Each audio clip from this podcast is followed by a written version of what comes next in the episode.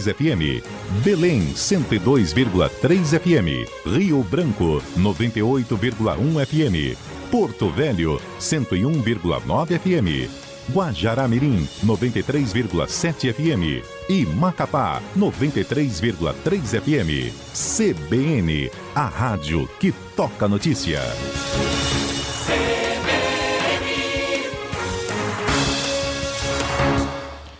O impasse, 11 horas e 23 minutos. Boletim de notícias.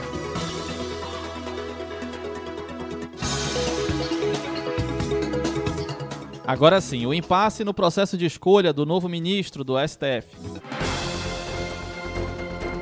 CBN Conexão Brasília, com Rômulo Pinheiro.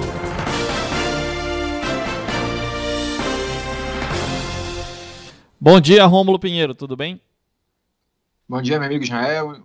Um abraço a todos os ouvintes da rádio CBN Amazônia Belém. Rômulo, temos um impasse aí para escolher quem será o novo ministro, quem vai ocupar uma nova cadeira no STF?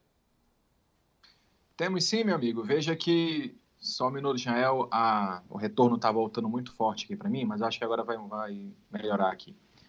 É, sim, meu amigo, só retomando aqui a ideia aqui.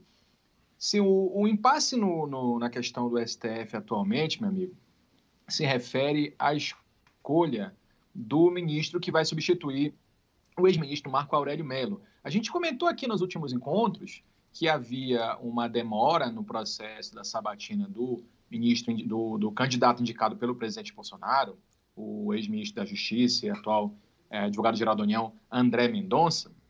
A gente comentou que esse, esse, esse atraso devia à conduta do senador Davi Alcolumbre, que é presidente da Comissão de Constituição e Justiça, que é responsável, então, para, pelo agendamento dessa sabatina para a avaliação do notório saber jurídico do candidato ao cargo. E aí nós contávamos, Israel, que em razão dessas circunstâncias políticas, principalmente, a sabatina não tinha data para acontecer, tendo em vista as eventuais desavenças e discordâncias do próprio presidente da Comissão de Constituição e Justiça com relação ao nome indicado do ministro André Mendonça.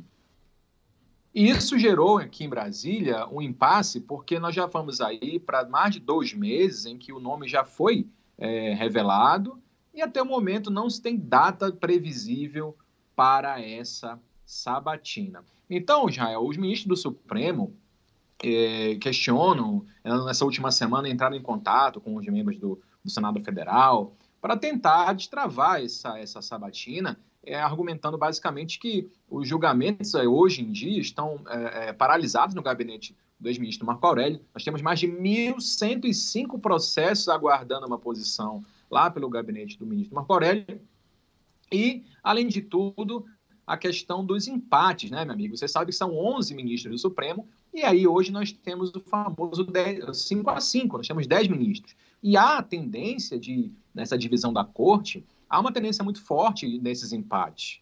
Então, a ideia do, do pessoal do corpo do Supremo Tribunal Federal é que se tenha uma posição de imediato para que esse novo integrante possa não somente destravar esses julgamentos é, do que podem cair em empate, mas também dar andamento aos procedimentos dentro do gabinete do ex-ministro Marco Aurélio. Agora, Israel, o que, está por trás disso tudo que a gente tem que conversar aqui com o nosso ouvinte? E isso é importante que a gente tenha aqui e divulgar, porque há um jogo político muito grande também é, nas correntes de pensamento dentro do próprio Supremo Tribunal Federal.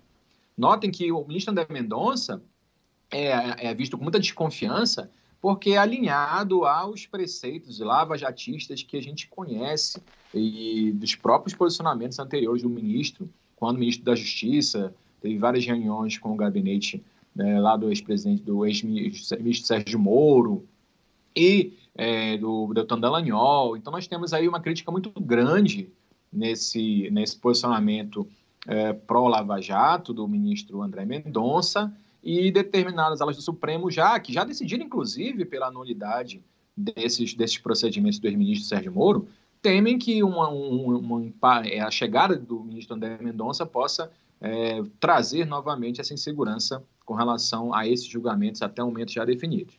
Então, nós temos uma crítica, aliás, nós, eles têm uma crítica entre eles muito grande, Israel, muito embora haja é, uma união do Supremo nesse período de embate com o Poder Executivo, na figura do presidente da República, mas ainda assim há, apesar dessa união nesse momento específico, mas as divisões no Supremo são bem claras e há um jogo político muito forte. Então, entre o ministro do Supremo, há uma percepção de que o ministro Luiz Fux busca, na verdade, fazer campanha para o ministro André Mendonça por acreditar que o ministro tem essa tendência mais favorável aos ideais da Lava Jato. E essa é a situação principal que ganhou novos contornos na última semana, quando membros do Senado Federal propuseram uma ação perante o Supremo Tribunal Federal para pedir que o presidente Davi Alcolumbre, presidente da Comissão de Constituição e Justiça, coloque a data em votação para a sabatina. E o ministro Ricardo Lewandowski, relator dessa, dessa, dessa ação,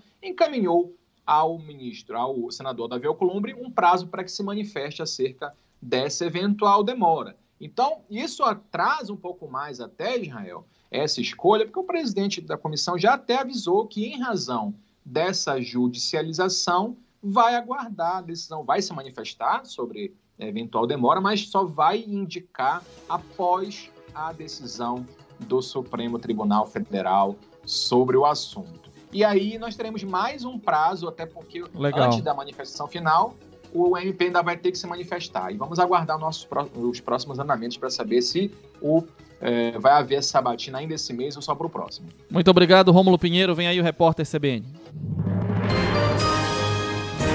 Repórter CBN.